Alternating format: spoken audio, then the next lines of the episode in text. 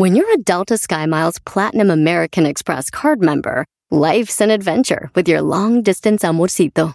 Because who doesn't love walking around the Big Apple con tu media naranja?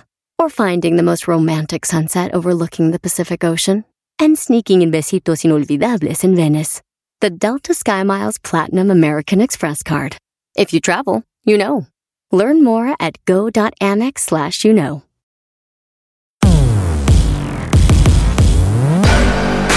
¡Oiga!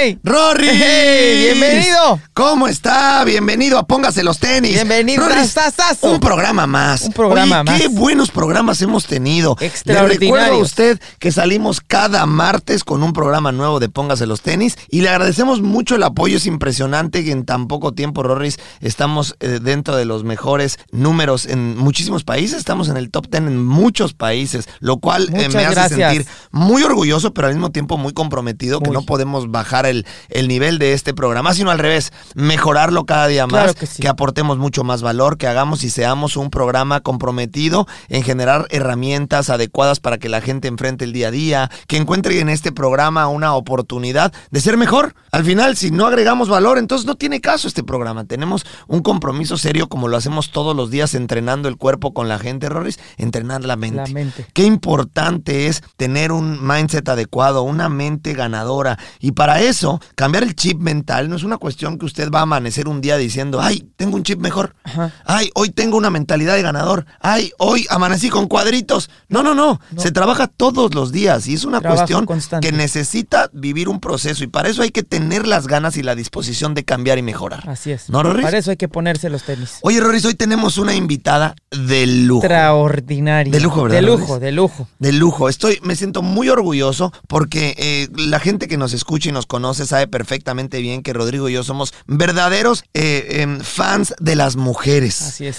Considero que las mujeres son extraordinarias en todo lo que tocan y hacen y siempre tener una mujer en este programa me llena de orgullo porque tenemos también un porcentaje muy grande de eh, seguidoras mujeres y siempre traer gente que tenga un nivel que aporte eh, gran cantidad de valor a este programa es maravilloso. ¿No es Maravilloso. cierto? Pues hoy tenemos a una persona que va a hacer o va a ponernos a temblar un poquitillo, Rorris, porque tú no sabes todo lo que... Bueno, sí sabes, porque ya te puse ahorita un poquito en contexto de lo mucho que yo admiro a nuestra querida invitada de hoy. Es escritora colombiana, es. para empezar. Van a seguir diciendo que tú y yo somos colombianos. Colombia, Colombia. Es que, Rorris, verdaderamente Colombia es como parte de nuestra sangre. Es parte o sea, de todas las personas que pisan este lugar, la gran mayoría son colombianas y es que nos sentimos tan atraídos verdaderamente con esta, con este país. México y Colombia siempre son tan afines, ¿no? Tenemos esta, estas cuestiones tan que nos hacen un- unirnos tanto. Usted sabe que nosotros somos mexicanos de nacimiento, pero colombianos también de corazón, corazón. ¿no? Somos México, mexicolombianos.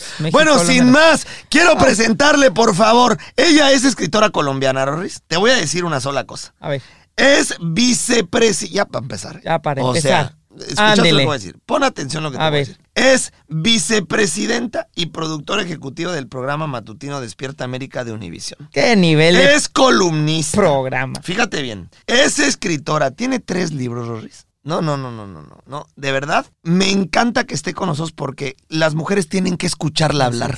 Tienen que escuchar los conceptos que ella maneja en vida. Verdaderamente un honor tener a Luz María Doria. ¡Qué Luz! María, bienvenida. Gracias, yo me los voy a robar a ustedes para la tele. ¡Qué energía! ¡Qué Oh, chispa! ¿Cómo no vamos a tener esa energía Ay, con una invitada Claro. como tú?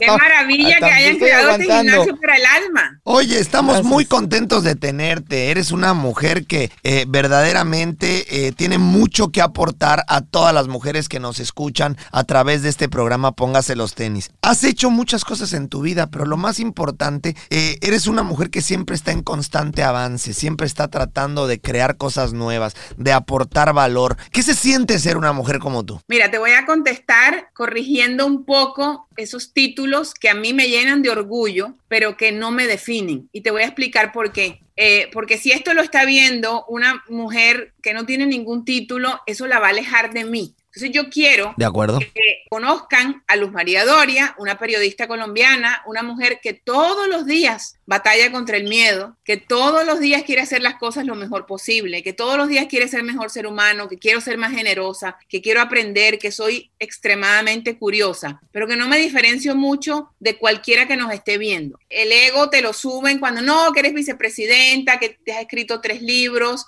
todo eso es importante en la vida. Claro. Pero hay tanta gente tan talentosa o más talentosa que yo que no se ha atrevido. Entonces, yo siempre hablo desde, desde el valor que tuve o que tengo a diario para atreverme. Y eso es lo que yo quiero dejar siempre en mis libros eh, y, y en mis conferencias no me vean como que, ay, es que ella ha logrado, ella ha logrado porque era igual que tú de miedosa, pero se atrevió. Ella ha logrado porque todos los días batalla con el miedo y cómo batalla, tratando de encontrar esa manera de callar esa voz maldita que se nos meten en la cabeza y nos sabotean los sueños. Yo la he tenido y yo sé que hay que matarlas cada día. Y por eso decidí un día pues salir de, de mi cuevita de productora y ser escritora y por eso ahora hablo y me atrevo a dar entrevistas y me atrevo a dar conferencias porque quiero que me vean muy parecida a todo eso y la única manera de convertirnos en eso que soñamos es atreviendo. Bueno, es que es que querer es muy sencillo, ¿no? María Doria, la verdad es que todo mundo quiere, pero el panteón está lleno de gente que quería. O sea, eh, la realidad es que, como decimos en México, del dicho al hecho hay un gran trecho. Y eso es al final lo que muchas veces eh, detiene a la gente, el miedo, ¿no? Yo a la gente le digo que la vida es todo aquello que está del otro lado de la línea del miedo como bien lo dices, creo que hay muchísimas personas con extraordinario talento que están ahí eh, en la sombra, eh, siempre esperando una oportunidad, pero tampoco ellos se dan cuenta que las oportunidades uno se las busca. Porque si bien es cierto que acepto lo que acabas de decir, en donde está padre que te vean como una mujer normal, como una mujer como cualquiera, como la persona que puede estar escuchando esto en algún lugar, en Argentina o en Honduras o en Ecuador, eh, en la cocina de su casa y escuchando todo lo que Luz María Doria es y este gran ejemplo y probablemente en su cabeza piensa, bueno, claro, es que yo no podría hacer eso jamás. Eh, pero también eh, tienes razón, es, es, es importante que la gente sepa que Luz María Doria es una mujer como cualquier otra, como ella, como toda las que nos escuchan. Pero también es importante que sepan que Luz María Doria no es una mujer como las demás. Y te voy a explicar por qué y lo dijiste. Y es ahí donde ellos tendrían, y todas las mujeres que nos escuchan tendrían que poner mucha atención. Porque hiciste lo necesario cuando tuviste que hacerlo. Si yo doy reversa, yo tengo, voy a cumplir 56 años. Si doy reversa 40 años a esa niña de 16 en Cartagena, que pensaba que el éxito era el privilegio de alguien más, que se sentía eh, que no lo iba a lograr, tal vez me identifico o se identifican las personas conmigo. Por eso me gusta contar mi historia. Claro. Porque es importante que, que dejes de pensar así. Yo dejé de pensar así y gracias a, que dejé de pensar así, me convertí en lo que soñaba. Ahora, ¿cómo se deja de pensar así? Es la, es la fórmula, porque todo el mundo te dice, hay que echar para adelante, no puedes tener miedo, pero nadie te cuenta cómo. Entonces, yo les digo exactamente cómo lo logré yo y cómo lo sigo logrando, porque me sigue dando miedo. Hace media hora me estaban haciendo una entrevista y me preguntaban que mencionara cosas que me daban miedo. Las enfermedades me dan mucho miedo. Yo soy muy controladora. Entonces, todo lo que yo no pueda controlar me da miedo. Entonces, ¿qué pasa? Que trato de buscar soluciones, de, siempre ando tratando de, de, buscar un plan, de investigar sobre las cosas, nunca me quedo con los brazos cruzados. Antes había una Luzma que prefería quedarse callada y dejar que las cosas pasaran. Es que, es que, es que, eso es más fácil, eso es más fácil, ¿no? Que yo era tan miedosa que yo no fui a Europa hasta los 48 de miedo de que el avión se cayera y yo me matara en camino a Europa. Imagínate, mm. todo lo que dejaste de vivir. Yo, Exacto, yo le ponía finales tristes a cosas que no tenían por qué serlo. Por supuesto. El mismo miedo me hacía buscar esos finales. Claro. Y cuando dejé de pensar así, nunca fui al psicólogo, leí mucho, he leído mucho y sigo leyendo y, y ahora vivo, todas las mañanas me levanto convertida en que me van a pasar cosas maravillosas y me pasan. Mm, famosa ley de la atracción de también pensar cosas positivas para que las cosas positivas lleguen. Si uno se pasa toda la vida pensando en lo negativo, se mete uno en una línea constante de eh, pesimismo y lo único que atrae es exactamente lo mismo, ¿no? Exactamente. Al final, mira, yo lo único que quiero, lo que creo que eh, tú has hecho es justamente atreverte, pero eh, a la gente que nos está escuchando, a todas las mujeres que nos están escuchando, yo creo que todos nosotros somos seres únicos, todos tenemos un ADN único. Cuando nacemos, todos tenemos cosas, habilidades extraordinarias, porque a veces la gente piensa, no, no es que yo no tengo lo que ella tiene. No, no, es que, es que yo tampoco tengo esas habilidades que ella tiene. No, pero tienes otras. Al final, cada uno de nosotros cuando nacemos, nacemos con habilidades únicas. Por eso tenemos un ADN único único pero tristemente la gran mayoría de las personas se muere siendo una vil copia al paso de los años. Porque justamente, como lo dijiste hace rato, es muy fácil, es muy fácil mm, acostumbrarse a ser una más. Es muy fácil no arriesgar, es muy fácil no intentar. Porque entonces, eh, cuando no intentas, cuando no arriesgas, tampoco te equivocas, tampoco fallas. Y ese es uno de los grandes problemas que tiene el- la humanidad. Claro, tienen el miedo de hacer las cosas por lo que puede llegar a suceder.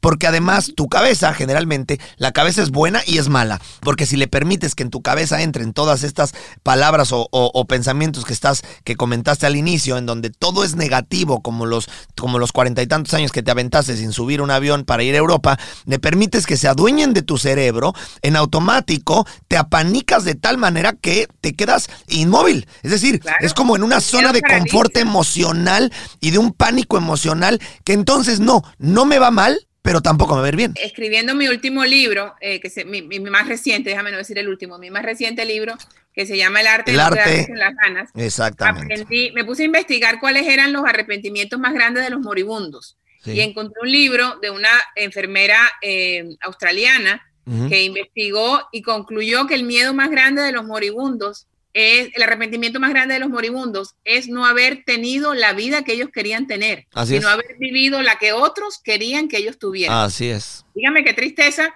uno construir algo para alguien más y no para uno mismo. Ah, y, y así es la gran mayoría de la gente.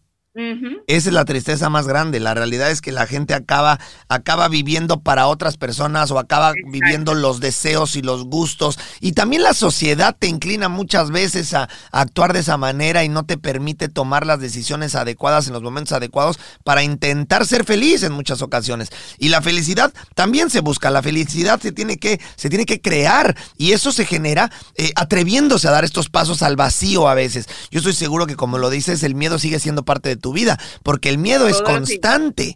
El miedo siempre va a acompañarnos, pero también está esta gran oportunidad de triunfar, como lo has hecho tú, ¿no? Eh, hoy justo conocí en persona, la había visto y había hablado con ella, a Daniela Álvarez, otra colombiana que deben invitar a- a- al podcast de ustedes. Ella el año pasado eh, la- le tuvieron que amputar una pierna. Sí, sí, sí, la conozco. Esta muchacha hoy en día es, se atreve a todo. Y yo le decía, Daniela, no tienes miedo. Ella me dice a mí que ella nunca eh, fue tan miedosa. O sea, eso es importante para, para, su para su recuperación. Definitivamente hay personas que no vienen con esos miedos al mundo como ella y otras como yo y como muchas otras que conozco, que sí, eh, por muchas razones, eh, por timidez, por inseguridad, pues te vas haciendo y creando historias que te van cerrando puertas en vez de abrírtelas. Pero Sí. definitivamente yo, yo lo comparo a lo que ustedes hacen en el gimnasio. Yo siempre digo, las personas que tienen una disciplina con el cuerpo demuestran en su cuerpo esa disciplina. El cuerpo tiene memoria, igual el alma eh, eh, y el cerebro. Tú tienes que entrenar tu cerebro a pensar en positivo,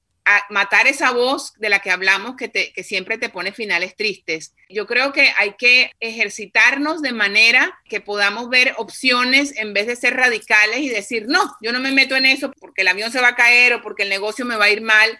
Yo creo que igualito que, que existen eh, técnicas para, para eliminar la grasa y crear medidas perfectas en el cuerpo, también existen técnicas que nos van creando una actitud positiva que a la final nos va a cambiar la vida. Yo, una de las cosas por las que escribí este libro es porque yo creo que en la pandemia nos dimos cuenta de todas las mentiras que dijimos cuando decíamos no tengo tiempo. Ujú. Y eso es, no tengo tiempo, nos los inventamos por miedo, Sí, sí. por miedo a que nos critiquen. Era más, es más fácil y suena más elegante. I'm too busy right now. Estoy muy ocupada en este momento a Sí. decir, ¿sabes qué? Me da miedo atreverme. Sí. Y por eso se quedan los sueños engavetados y por eso uno no crece ni, ni profesional ni espiritualmente. Y una de las cosas que más me ayudó en este, este- de los tres libros que he escrito, este yo creo que es el que más me ha enseñado a mí, por eso yo creo que tal vez le tengo tanto agradecimiento, es un libro muy valiente y muy generoso y es un libro que, que me enseñó a utilizar mejor el tiempo en la medida en que, en, en que no llenamos el, el, día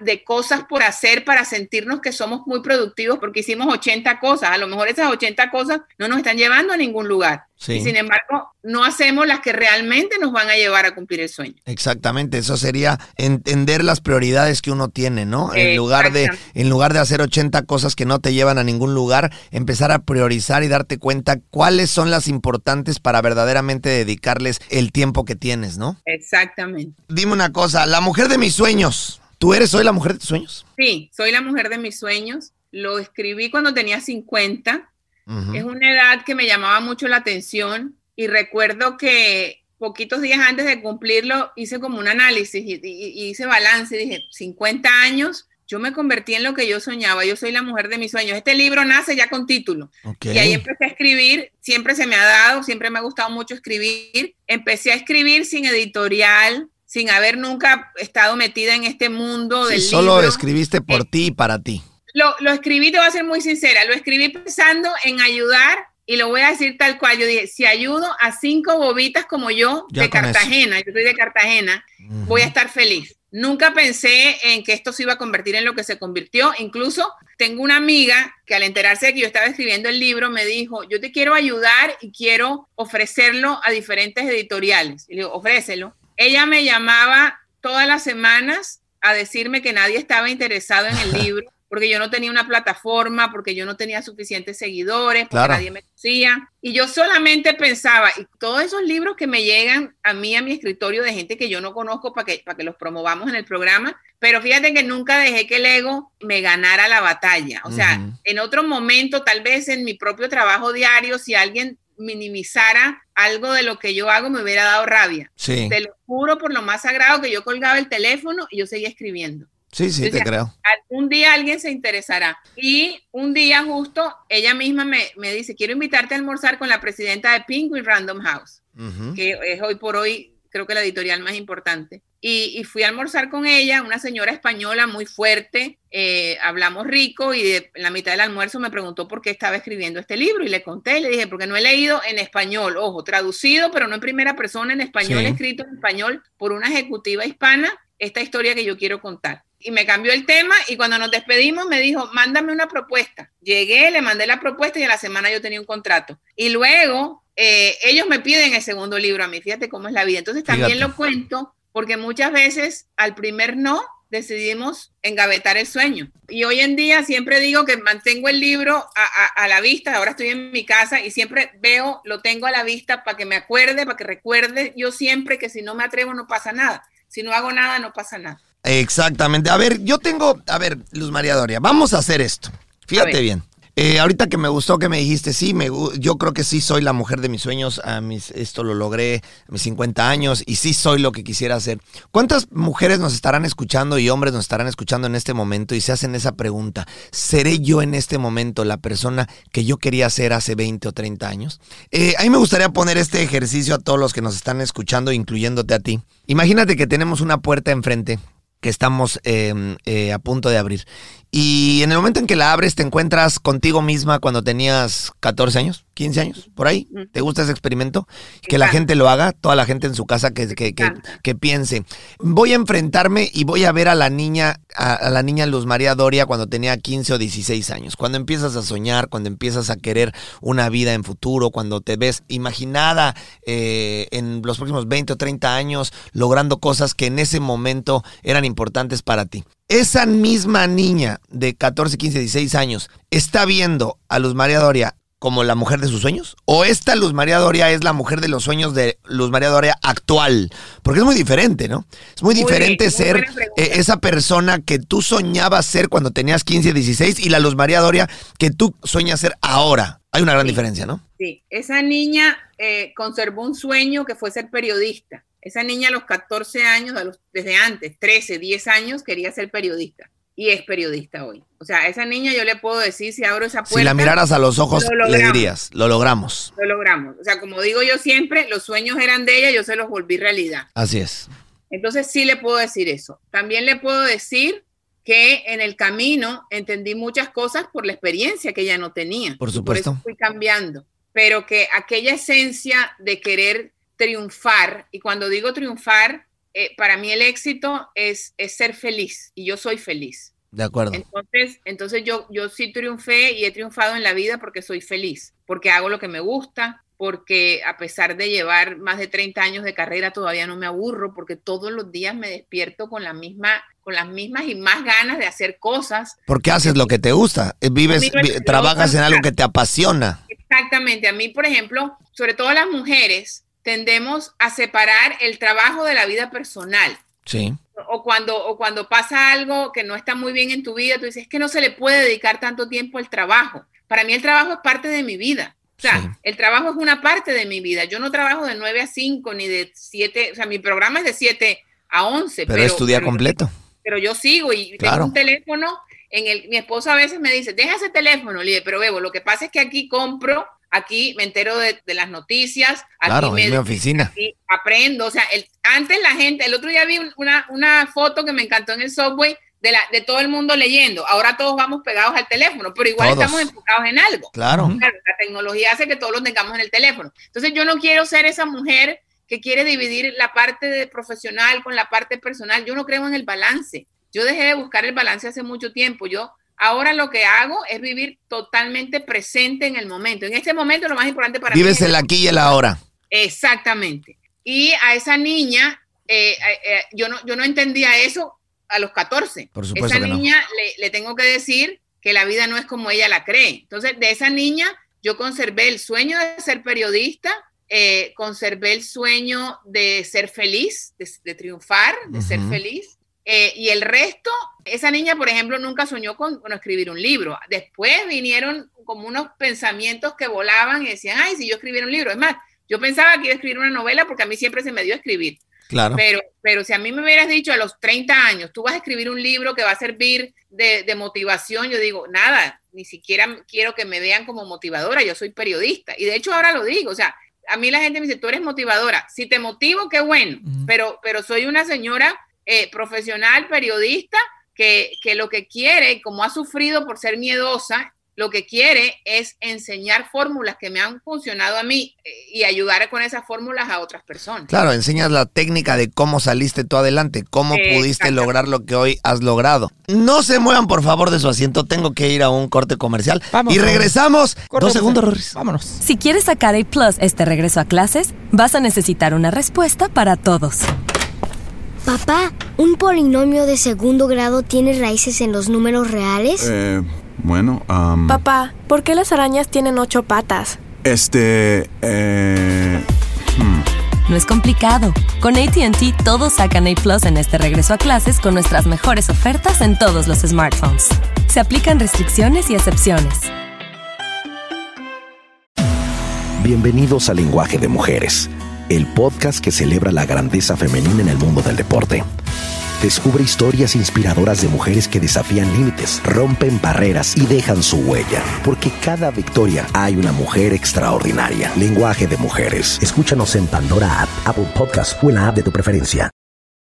¿Qué tal? Te saluda Horacio Antiveros de Código Misterio y esta semana hablaremos de la maldición de los Kennedy. Nuestra investigación comienza conociendo cómo muertes misteriosas han estado alrededor de esta familia, desde el asesinato de John F. Kennedy, sus hermanos e incluso las personas más cercanas a ellos. Uno de los asesinatos más sonados es el de JFK y existen muchas teorías en torno a este incidente, si fue eliminado porque quería saber más acerca del fenómeno ovni o por su relación con la actriz Marilyn Monroe. Uno de los últimos libros que se conoce, Final Witness, habla acerca de la teoría de la bala única o teoría de la bala mágica, que concluyó que una sola bala atravesó a Kennedy y llegó hasta Connolly, alcanzando a ambos en varios lugares, lo que ayuda a explicar cómo un solo hombre armado llevó a cabo el ataque. ¿Será cierto el informe de la Comisión Warren? ¿O estuvo la mafia italiana involucrada en el caso? Todo esto y más en este episodio de Código Misterio. Búscanos en Facebook e Instagram como Código Misterio y descargue el podcast en tu plataforma de audio favorita y la voz. ¿Estás listo para escuchar los secretos, las anécdotas e historias del deporte jamás contadas? Black Room, el programa donde las figuras del deporte nos confiesan, revelan, platican sus experiencias más íntimas del deporte. Black Room, escúchanos en Pandora, Apple Podcast o en la app de tu preferencia. ¿Has tenido una conversación con alguien que jamás pensaste que hablarías? Que incluso dijiste nunca quisiera estar enfrente de esa persona y luego te sorprenden. Eso fue lo que yo tuve con Gustavo Adolfo Infante. En bromeando, mi hermano Juan y yo hablamos con uno de los reporteros más reconocidos de todo México, que por muchas veces he estado en desacuerdo con él, pero tuvimos una conversación y yo creo que eso es importante. Sentarte con alguien, escuchar y aprender, porque eso hice con él. Escúchalo en bromeando. Bueno, ahora sí, estamos de regreso. Continuemos con este tema, Rorris. Eh, se nota tu experiencia, tu capacidad, se nota evidentemente esta, esta madurez que tienes en entender lo que esa niña de 15, 16 años quería y lo que hoy esta mujer ha logrado y ha transformado a través de todos estos años de experiencia que has logrado tener. Pero hay gente allá afuera que nos está escuchando que probablemente diga, no, yo no soy esa niña o más bien no soy esa mujer que esa niña quisiera. No he podido lograr eh, las metas que en la vida me propuse. Probablemente me siento que tengo mucha más capacidad de la que he podido demostrar. Tengo dentro de mí talento que jamás eh, le he dado salida. Eh, sé que puedo ser más de lo que soy hoy. Hay muchas mujeres allá afuera que estoy convencido, Luz María, que tienen estas ganas de hacer, estas ganas de intentar y que, y que aún no han logrado explotar lo que son. ¿Qué podemos decirle a estas mujeres? Mira, eso que tú dices es tan de verdad. Yo siempre le agradezco a Dios que me haya permitido saber qué quería yo ser, porque una de las preguntas que a mí más me hacen es, ¿cómo sabe uno cuál es el propósito que uno tiene en la vida? Yo no lo he descubierto y me lo hacen mujeres de 20, de 30, de 40, de 50. Yo creo que uno tiene que quedarse a solas con uno mismo porque muchas veces pasa eso que te decía al principio. Empiezas a crear una vida que le dé gusto a la demás gente y no te da gusto tú. Entonces, por complacer, te olvidas de ti misma y no puedes lograr tu sueño. Es más, se te olvida hasta lo que quería hacer. Y ni siquiera te das cuenta en el camino, porque como estás tan enfocado en convertirte en lo que tu papá o tu mamá o tu esposo quería que tú te convirtieras, pues dejaste tú de pensar por ti mismo. Yo les aconsejo que busquen tiempo para ellos solos, que sean un poco egoístas, que, se alejen un poco de todo esa, de eso que, que lo que muchas veces, sobre todo las mujeres, ustedes no les pasa, no conozco el primer hombre que le pase. Nosotros somos muy de complacer a la familia, de primero el marido, de primero los hijos, primero la mamá, primero el papá, y nosotros nos dejamos de último. Esa parte yo sí la tengo muy clara. Yo siempre voy primero. Si yo no soy feliz, yo no puedo hacer feliz a nadie. Y no tengo el menor remordimiento. Yo me acuerdo siempre que cuando escribí el primer libro iba en un avión me acuerdo que cuando hay una turbulencia, pues te dicen que te pongas el oxígeno primero tú si tienes niños. Y yo creo que eso se trata la vida. O sea, tú no puedes ir por la vida dándole el oxígeno al resto y tú quedándote sin oxígeno. Hay que frenar a todas esas personas que no saben lo que quieren. Yo sé que sí saben, lo que no se atreven a hacerlo realidad. Entonces es más fácil decir, no, yo no sé lo que quiero, que trabajar por conseguirlo. El miedo nos hace inventar muchas excusas, incluyendo la de no tengo tiempo. El miedo nos engaña. Esa voz que dejamos que se meta en la cabeza, la que yo le llamo la metiche envidiosa, te envuelve, te mata los sueños, te pone vendas y te hace ir por caminos que tú no quieres ir, te hace tomar decisiones que no quieres tomar. Entonces, yo creo que hay que buscar tiempo para nosotros solos. Hay que pensar para qué sirvo, para qué me busca a mí la gente, qué, qué cualidades yo tengo, qué realmente quiero. Incluso rescatar a esa niña, porque cuando niños, yo creo que es cuando más puros somos y aquel, aquel yo quiero ser policía, quizás era el, camino a algo que, no tiene que ser policía ahora, pero a lo mejor quieres estar en una profesión que pueda servir. Entonces, hay que hacer ese acto de, conciencia y, y ese encuentro contigo mismo para conocerte mejor, incluso hablar con personas de más experiencia que te pregunten, que te ayuden, que la experiencia de las otras personas y, y sus vivencias te ayuden a encontrar lo que tú quieres. Pasa mucho, mucho, tristemente, y otra cosa que pensaba mientras tú me hacías la pregunta es, ¿cuántas personas, y ahí lo tenemos, el que inventó el Uber, el que inventó Airbnb, yo te juro que esa persona, eh, el que inventó el Uber, se le ocurrió en medio de una nevada en París, que no Sí. encontraba taxi. Siempre me acuerdo de Sarah Blakely, la que inventó el Spans, gracias a que cortó unas medias y se la puso y luego pues la patentizó. ¿Cuántas veces no se nos han ocurrido a nosotros ideas que no han pasado de ahí? Así es. Tu misma historia de 54D, que me parece excelente. Hay miles, en todas las cuadras hay un gimnasio en el mundo. ¿Por qué 54D tiene una historia? ¿Por qué 54D tiene alma? ¿Por qué es como una filosofía ya de vida? Así es. Algo que tú hiciste, por eso antes de empezar la entrevista yo te preguntaba de cuánto tiempo te demoraste entre que se te ocurrió la idea y la hiciste realidad. A mí me encanta indagar en esas historias de cómo diablos al- se le ocurrió al de, al de Uber inventar el Uber en esa noche de- de- de la nevada en París o el de Airbnb. A mí me- el tipo de Airbnb se volvió millonario sin comprar casas y el de Uber se volvió millonario sin comprar carros. Sí, así es. O sea, hay algo, hay algo que tenemos que estar más pendientes y es a nuestras propias ideas. Por Pero supuesto. si vivimos eh, enfrascados en problemas, si no nos damos tiempo para pensar, si pensamos que todas las grandes ideas las crean en unos salones de conferencias o hoy en día en un meeting por Zoom, no vamos a lograr nada. Me encanta y dijiste tantas cosas, dijiste algo que a mí me, me enamora y es porque yo lo aplico en toda, en toda mi vida y también cuando doy mis cursos o cuando entreno a la gente, siempre le digo exactamente lo mismo, la importancia de ponerte hasta delante de la lista. Eso que acabas de decir, a mí me gustaría frenarme ahí tantito y analizarlo juntos, porque, sabes, no, no solamente le pasa a las mujeres, creo que eso es una cuestión del ser humano. El ser humano promedio, cuando ya tiene, pues evidentemente ciertos años, arriba de los 30, 35 años, especialmente cuando ya tienes una familia y estás establecido, generalmente dejas todo, eh, lo, o más bien todo lo que haces en tu vida, siempre eh, te pones a ti en el último de la lista por querer complacer a los demás, o por no hacerle daño a alguien, o por o porque eh, qué va a pensar alguien de ti. Es decir, todo es para alguien más menos para ti. Ya sea hasta ir, darte una hora para ir a, a- a entrenar a- al gimnasio, o sea, eh, a lo mejor tomar alguna decisión, o irte de vacaciones, quieres irte de vacaciones y bueno, yo quiero ir a la playa, pero bueno, pero es que mi marido quiere ir a, quiere ir a una ciudad y bueno, pero mis hijos quieren ir a Disneylandia y al final, entonces Tú acabas haciendo lo que quieren los demás por complacer a todo el mundo.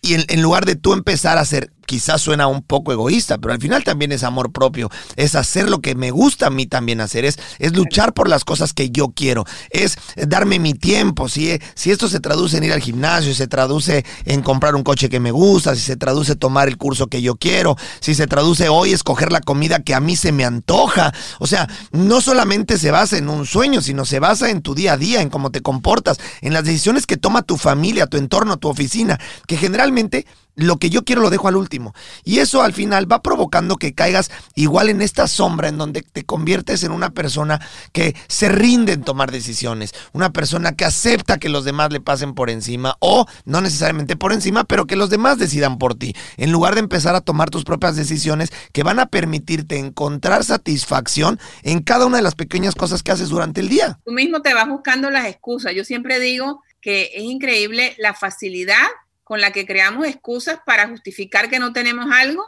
en vez de crear maneras para lograrlo. Exacto, como lo dijimos al principio, que las oportunidades muchas veces no llegan, hay que creárselas. Pero regresando al tema, eh, perdóname, el comentario que dijiste, justamente es eso. Creo que uno de los grandes mensajes que le podemos dejar a todas las personas que nos están escuchando, eh, eh, empiecen a tomar decisiones, empiecen a ponerse hasta el frente de la lista, que hagan el ejercicio, Luz María, de empezar a tomar decisiones para ellas y por ellas, para ellos y por ellos, no solamente por complacer a alguien de tu familia, de tu oficina, de tu entorno. Empieza a tomar acción de cosas que a ti te importan, que tú quieres complacerte a ti mismo. Cuando empiezas a hacer eso, te empiezas a dar cuenta que también existes, que también vale quererse, que también el amor propio está, como bien lo dijiste, y lo hacen en los aviones claramente. No puedo yo ponerle oxígeno a alguien más si no me lo pongo primero. Ahí está la clave más importante de todo. Los aviones te lo enseñan. Así sea tu hijo el que esté enfrente de ti. Si tú no tienes tu oxígeno primero, no se lo puedes poner a él, así sea tu hijo. Entonces, ¿cuántas cosas durante todos los días de nuestra vida acabamos poniéndole a los demás primero en lugar de hacer uso o tomar decisiones para uno? Entonces uno se deja al final, uno se abandona, uno deja de, de empezar a hacer cosas que a uno le llenan y que pueden hacerte crecer en vida y de esa manera poder escalar a estos lugares de los que estamos hablando, de ser esta mujer que empieza a enamorarme, esta mujer que empieza a hacerme sentir satisfecha o satisfecho. Es decir, uno mismo tiene que trabajar y tomar estas decisiones para empezar a crecer en lo que uno quiere en la vida. Totalmente. A mí una de las cosas que yo más disfruto por la noche cuando ya me acuesto, me encanta dormir, pero ya cuando estoy lista en pijamada, es mirar para dar gracias por todo lo que me pasó ese día, aparte por las cosas, no te creas ni siquiera de, de grandes cosas que tú dices, ah, bueno, va a dar gracias por... Oye, nomás por despertar, nomás por No, no, no, despertar. por cosas, por Simples. cosas mínimas. Claro. Por persona que a las 5 de la mañana me abrió la puerta en Univisión Claro. y me dijo que tengas un día bendecido. Por eso yo doy gracias. Y me encanta cuando, cuando casi todos los días de mi vida, de verdad. Y hay días en que digo, hoy me voy a dedicar a papacharme. Hoy no voy a trabajar. Que también se a- vale. Claro. Que también se vale que consentirse. mía descanse. Claro. Así Mira, como uno se exige, una cosa, ¿y también uno se debe de consentir. Te digo una cosa, yo no soy mucho de hacer ejercicio, te lo comentaba ahora, pero me gusta caminar. ¿Y sabes por qué me gusta caminar? Porque caminando se me ocurren grandes Claro, ideas. caminando. Claro. No sé en qué consiste, me imagino a veces que es que voy eh, mirando cosas. El sábado, por ejemplo, le di la vuelta entera al lugar donde yo vivo y se me ocurrieron dos grandes ideas. Mira. Entonces, yo Porque creo... estás en movimiento. Exactamente. Entonces lo que pasa es que no nos movemos, nos metemos en esa zona de confort para estar seguros. Sí. Y lo único seguro es que no te va a pasar nada. Claro. Mira, decía por ahí, si no mal recuerdo, creo que fue eh, Picasso, por ahí puedo equivocarme, que decía que la creatividad nos agarre trabajando. Exactamente. ¿Estás de acuerdo? Y esto de que nos agarre trabajando al final, pues es también decir que me agarre en movimiento. O sea, te sales a caminar y te sales a, a que tu cabeza se sienta activa, que se mueva, que, te, que eh, el empezar a sentir que estás viva, que, que tu sudor cae. Es decir, que estoy en movimiento, que estoy, que existo. y esa es la manera, oxigenas tu cerebro y esa es la manera de sentirte que puedes generar otras Más, ideas, generar más. otros conceptos. No es casualidad que por eso empiezas a generar estas grandes ideas que alguien como tú, siendo vicepresidenta de Univisión, eh, eh, genera, porque tú no estás ahí de gratis, estás ahí porque te lo has ganado.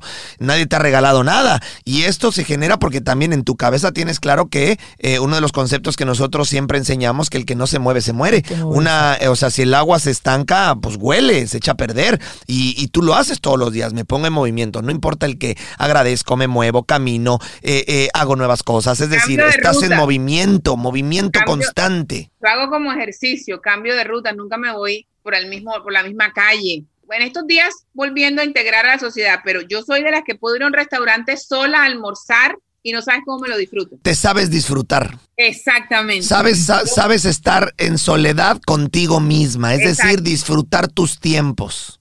Me encanta curiosear, o sea, yo no necesito a nadie para hacer nada, o sea, si tengo a alguien, qué bueno, pero, pero como hija única aprendí siempre a estar, eh, acompañarme. Fíjate que este libro nuevo nace precisamente de una cuarentena que me tocó hacer porque estuve cerca de una persona que tenía COVID cuando eh, no sabíamos ni siquiera que podíamos ser asintomáticos, cuando no habían vacunas. Era una persona que se, que se contagia en Univisión, yo estuve cercana a ella y me mandaron a encerrarme 14 días.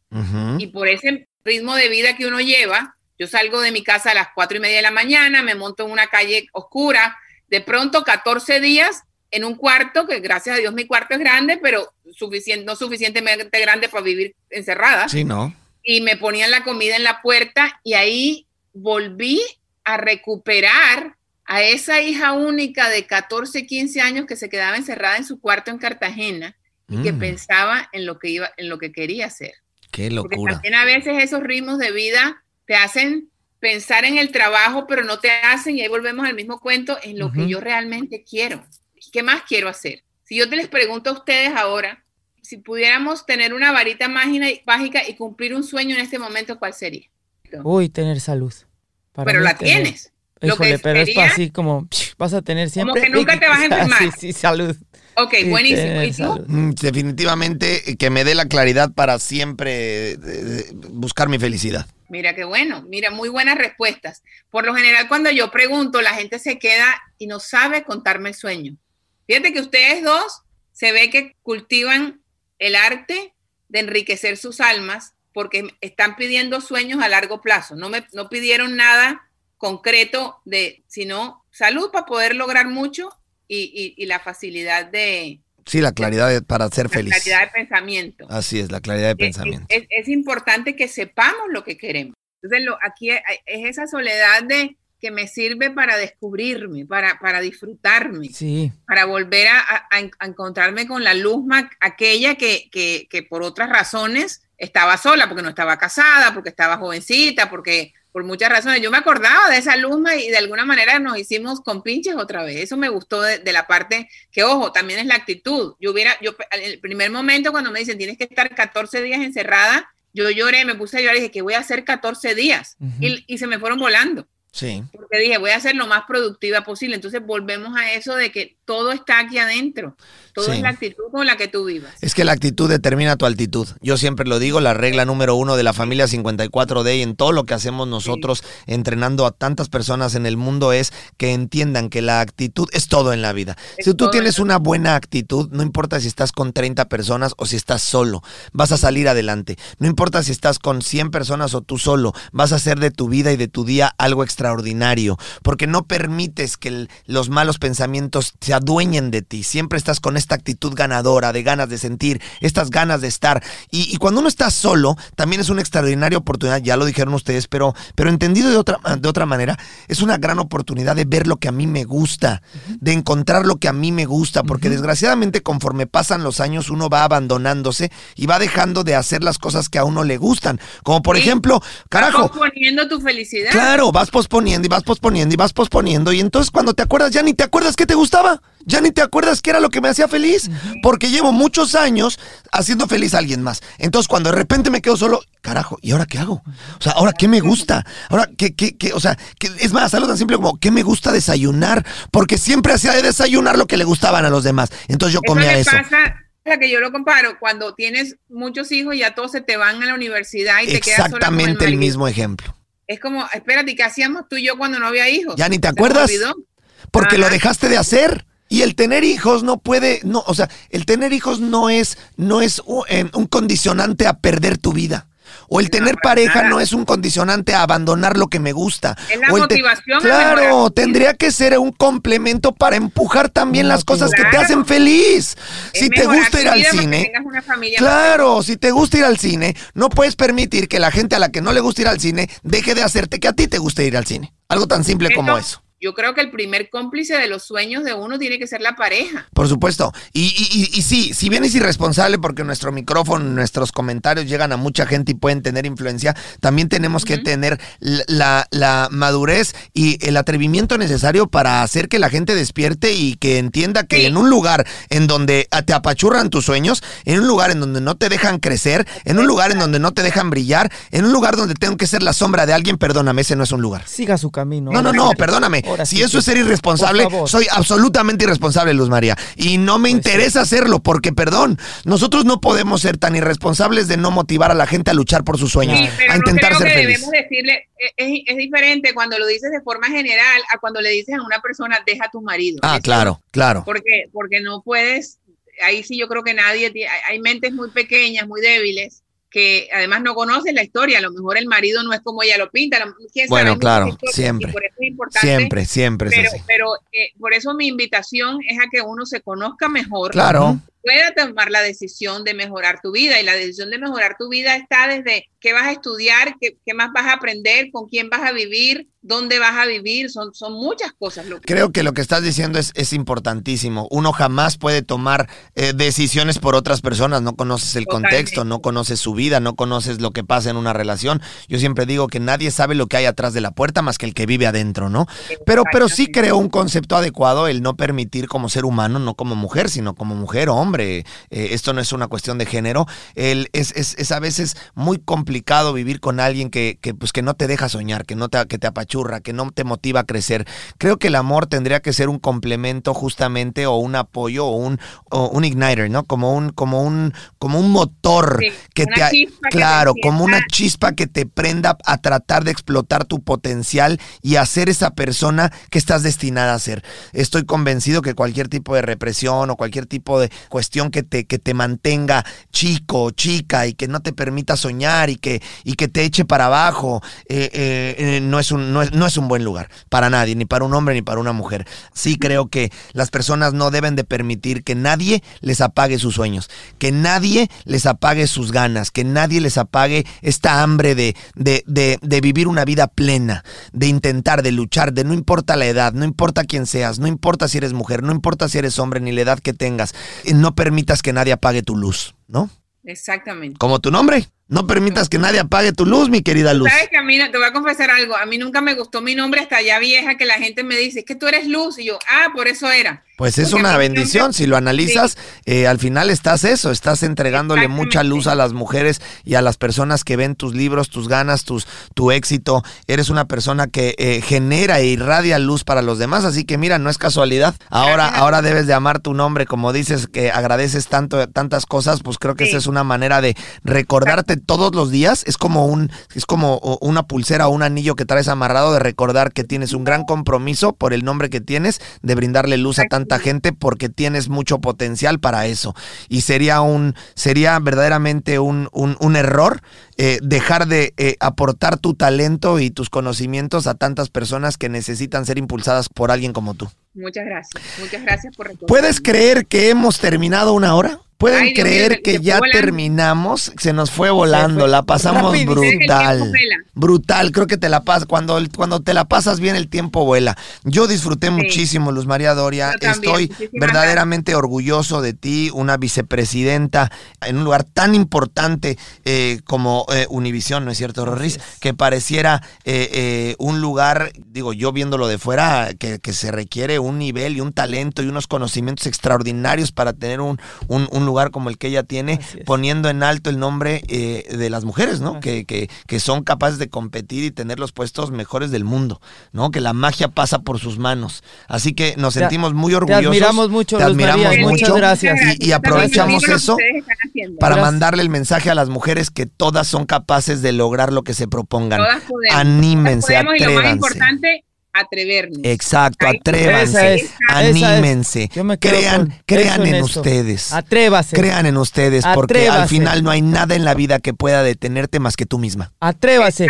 Y si falla, vuélvase a atrever. Y si falla, lo vuelvo a intentar. Y si atrévase otra vez. Les recordamos a todos que tenemos un capítulo cada martes. Así Eh, es. póngase los tenis, es un programa que sale cada martes y esperamos que usted haya disfrutado este programa al nivel de nosotros. Haber tenido a Luz María Doria fue un privilegio, Un para todas las personas que nos estén escuchando. También le recuerdo, por favor, que es importante ponerse a entrenar. ¿Sabe usted que eh, nosotros damos todas las clases gratuitas? Así que no hay pretexto, Rorris. No. Todos los sábados a las 11 de la mañana, hora Miami. Estamos transmitiendo desde Miami, Florida, la ciudad más sexy del mundo, Rorris. 305, la ciudad más sexy del mundo. La ciudad más sexy del mundo.